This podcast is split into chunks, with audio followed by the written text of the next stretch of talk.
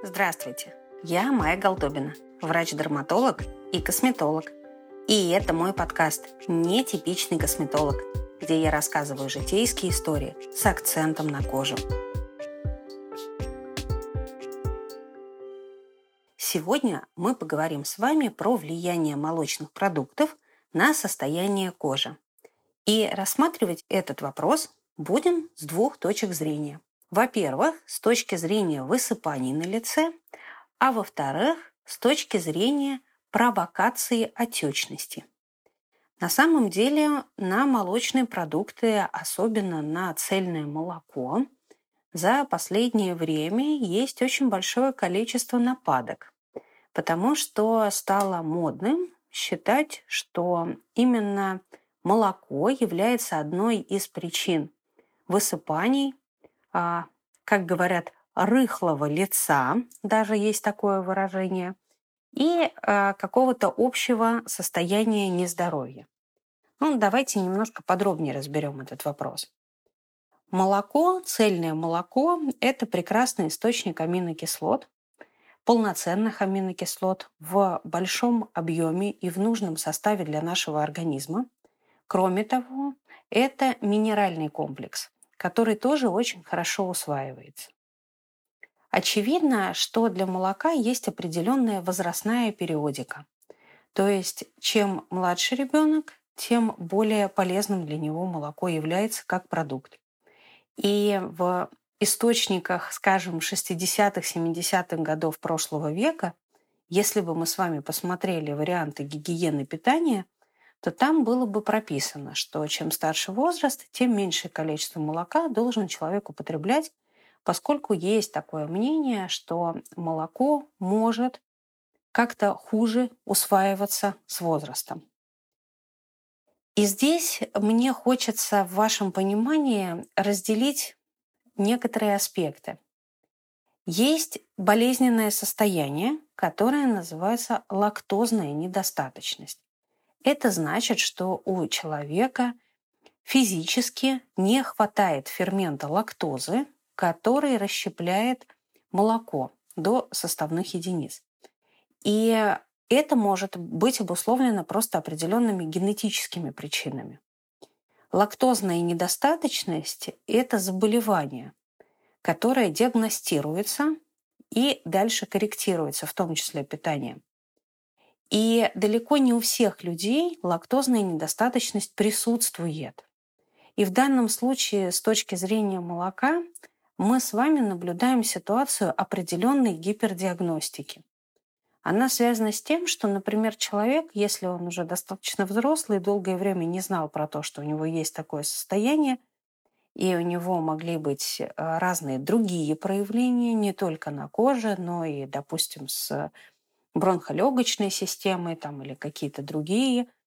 И э, достаточно часто это сопровождается частыми простудными состояниями, например, потому что есть такое мнение, что а, молоко, если оно нехорошо усваивается, то оно провоцирует образование большой, большого количества слизи в организме, в том числе, ну, соответственно, в тех органах, которые могут это продуцировать.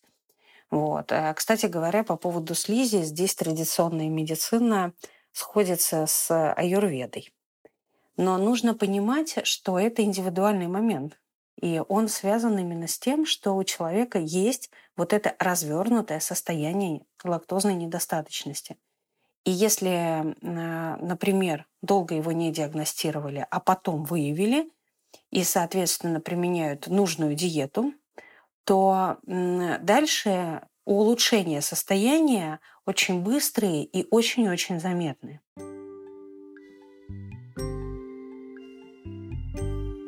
Также можно говорить об определенной функциональной лактозной недостаточности в более старшем возрасте, примерно после 55 лет, у кого-то после 60 лет процесс усвоения молока становится хуже.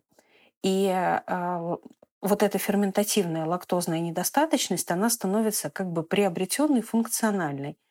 Она не настолько ярко выраженная, как при генетических каких-то поломках.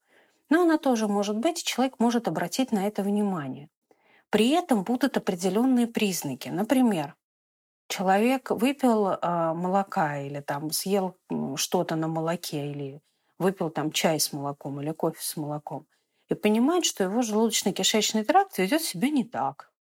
То есть э, появляются какие-то другие ощущения в области живота, может появиться там признаки вздутия живота или что-то подобного. В общем, это все можно определить словом дискомфорт. И он будет заметным, то есть он не пройдет незамеченным для самого человека. И если вдруг вы стали за собой замечать, почему так важно быть внимательным к себе, если вы стали за собой замечать, что действительно вы поедите какие-то молочные продукты или что-то с цельным молоком, и вам хуже, вот вы прямо плохо себя чувствуете, значит, а, вам нужно подумать о том, чтобы как-то снизить вот это влияние цельного молока.